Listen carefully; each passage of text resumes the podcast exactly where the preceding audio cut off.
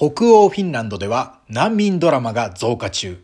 これもリアルなフィンランド、通称コレフィン、ラジオトーク、アップルポッドキャスト、スポティファイでお聞きの皆さん、もうフィンランドで芸人をしております、ケンタカギです。本日10月5日火曜日、えー、この収録の前にですね、ラジオトークでのライブ配信、6時から、夕方6時からと、インスタグラムでの街歩き散歩動画配信7時から、日本時間7時からさせていただきました。そちらもね、ご覧になった皆様、お聞きいただいた皆様、ありがとうございました。毎週火曜日、コレフィンはライブ配信と、ポッドキャストと、まあ、可能であれば YouTube もやっておりますので、ぜひとも火曜日はですね、コレフィン何かやってないかなとチェックしていただければと思います。ということで、前段長くなりましたが、今回はドラマのお話、フィンランドのドラマのお話をね、していこうかなと思います。最近よくフィンランドのドラマを見ています。えー、というのもやっぱりドラマを見るっていうのはリスニングの勉強にいいはずなんですね。やっぱりね、え何も見ないよりも耳をそうやって鳴らしていくのはいいはずですので、ドラマを見るようにしているんですが、フィンランド語のドラマを見るときのね、最大のハードル、ネックっていうのはね、やっぱ、バリエーションの少なさなんですよね。やっぱ英語のドラマとか、韓国語のドラマとかいっぱいありますよね。ただやっぱフィンランド語は、フィンランドのうん、人口は550万人ですから、国産コンテンツっていうのはあまり多くなくてですね、なかなか面白い見てられるものっていうのはないんですけど、でもそれでも勉強のためにと思ってなんかいろいろ探してるんですよ。まあ、ちなみに最近見てるのは、 nörtti。まあ、オタクって意味ですけど、まあ、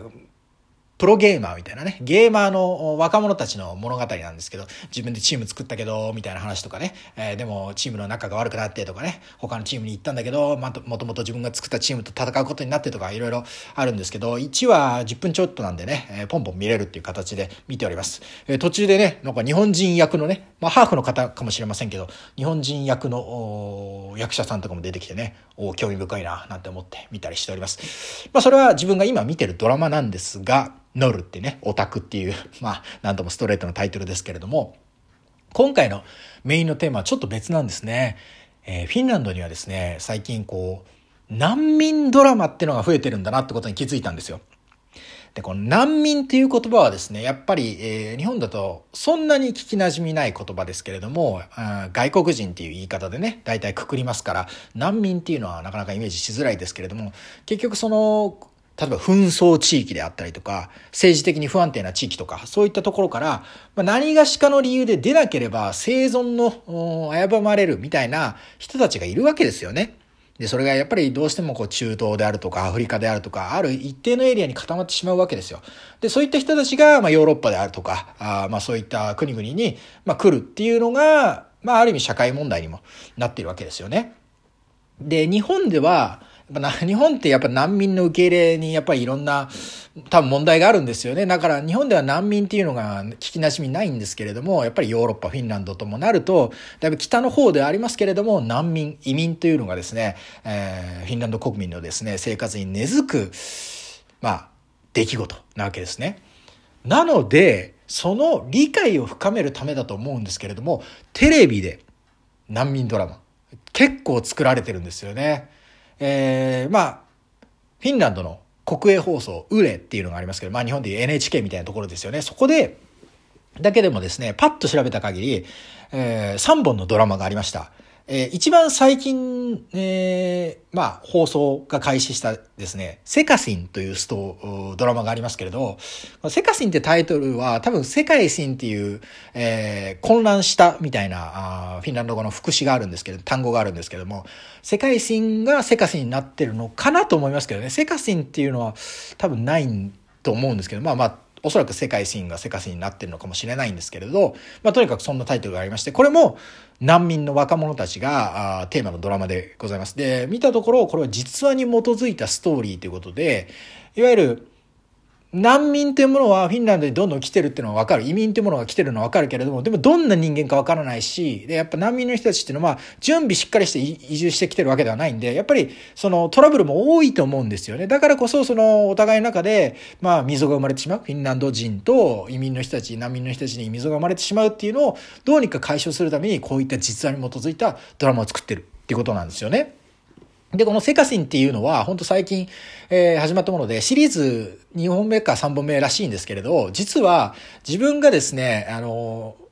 き、コラボ動画、フィンランド人に動画を作ってるんですけど、コラボ動画の依頼をいただいたんですよ、以前。セカシンのことで。で、これはど、どうしかっていうと、そのセカシンが、えー、ドラマでありながら、プラス、実際にフィンランドに住んでて、困ってる難民の人、移民の人に向けた、その電話相談サービスみたいなサービスを、え、電話相談みたいなサービスを始めると。だからそのための PR として、外国にルーツを持つ、あ要はインターネットで活動してる人にコラボの依頼ということで、私のところにも来たんですよ。私はもうどう考えてもアジア人ですからね。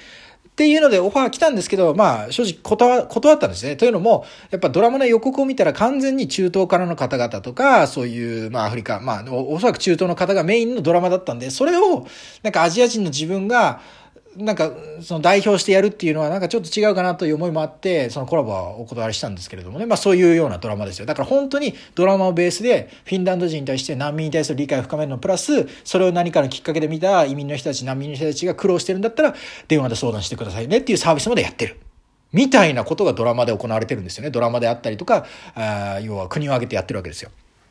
これがセカシンってドラマですね。これは最近のやつ。で、もう一個はラフティっていうのがあって、これはなんか、うん、調べたら貨物って意味らしいですけど、単語は。これは密入国がテーマのドラマですね。えー、エリトリアっていう国の、どこなんだって感じですけど、おそらくアフリカですよね。エリトリアっていう国の女性がフィンランドに密入国してくるドラマですね。で、密入国してくるんだけど、まあ、概要を見たら、あらすじ見たところ、その、旦那さんとか、お子さんとかがもう亡くなってしまってるっていう。で、このフィンランドの中で、まあ、苦労していくっていう、でもそれでも生きていかなきゃいけないみたいなストーリーらしいですけど、このラフティっていうのも、今、あの、普通に売れで見れるんですよね。で、もう一つ、これは今やってたのか、ちょっと昔のがネットのその売れのサイトで見れるのかわかんないですけど、ポイケウスティラっていうのがあって、これは、まあ、例外みたいな単語ですけど、えー、これが難民受け入れセンターの話らしいんですよね、ドラマとしてね。だから、その、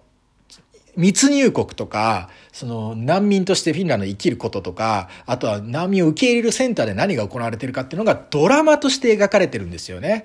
でこれがやっぱりフィンランドならではだなと思ったんですね。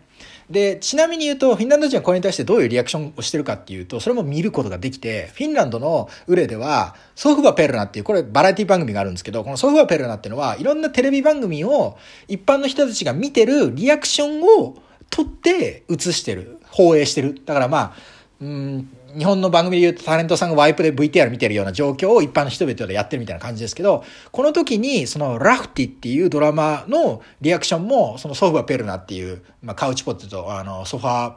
じゃがいもっていう単語ですけど、じゃがいもみたいにソファでゴロゴロしながらテレビ見るって意味ですよね。で、それの、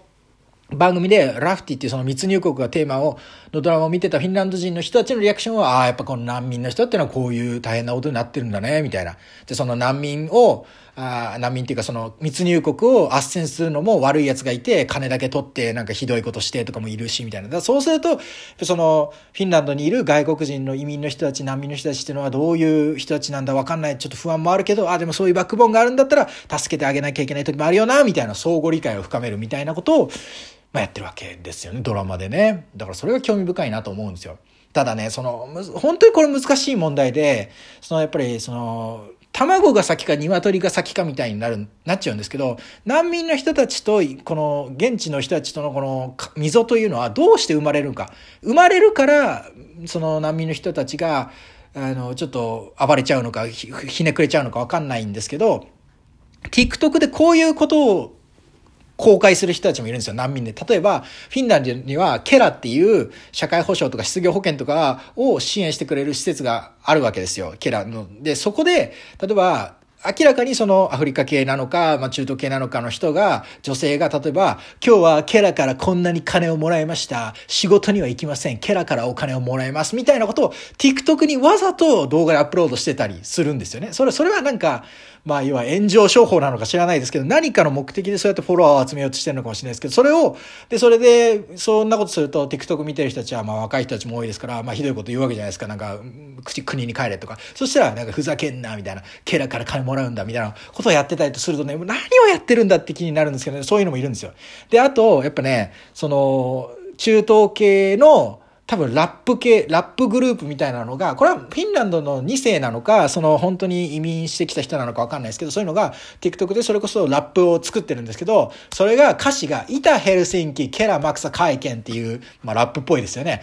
イタヘルシンキっていうのは東ヘルシンキって意味なわけですよ。けど、その人たちが多分住んでるエリアなんでしょうね。ケラマクサ会見っていうのは、ケラが全部払うっていう歌詞なんですよ。で、そのイタヘルシンキ、ケラマクサ会見っていうのをラップをミュージックビデオを作って TikTok にアップしたりしてるわけですよ。で、それを見てフィンランド人がどう思うかって言ったら、いくらラップになっててもってな話わけ、わけじゃないですか。まあ、エンタメにしてるけど、言ってることは、ケラが金払ってくれるぜって。そのケラの金ってフィンランドの人たちの税金ですから、からその、そういうことやってると、相互理解が深まれないんじゃないかなと思うんですよね。ただこれも卵が先か鶏が先かで普通に真面目にやろうとしてたのに勝手に偏見を何かぶつけられて頑張ろうとしてたのにぶち砕かれてそういう風な反骨精神としていやケーラーが払うからいいよって言ってるのかもしれないしそれとも先にもうそういう人たちなのかもしれないし別に困ってないのになんか困ってるふりして入ってきた人たちなのかもしれないしでも本当に困ってるのに頑張ろうとしてるのになんかそういう人たちのイメージがあって攻撃されたのかもしれないしもうどこがスタートかわかんないんですけどにかくこんがらがってるんですよね。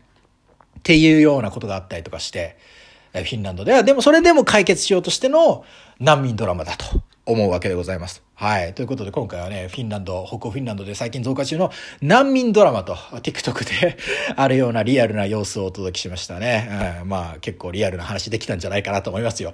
えー、ということでこれもリアルなフィンランドはラジオトーク、Apple Podcast、Spotify のポッドキャストに加えて YouTube、Twitter、Instagram でも配信中でございます。概要欄のリンクからアクセスするか、これもリアルなフィンランドで検索してください。今後ともこれフィンをよろしくお願いいたします。YouTube にもですね、新しい動画アップロードしました。フィンランドあるある10選というものをね、えこれは全然ポップな内容ですんで 楽しんでいただければと思います。これもリアルなフィンランドで検索してください。毎週火曜日はライブ配信であったり、ポッドキャストであったり、動画であったり、何かしら来ますので、毎週火曜日お楽しみに。それでは来週の火曜日、火曜日は T スタイですね。T スタイにお会いしましょう。それでは、さよなら。もいもーい。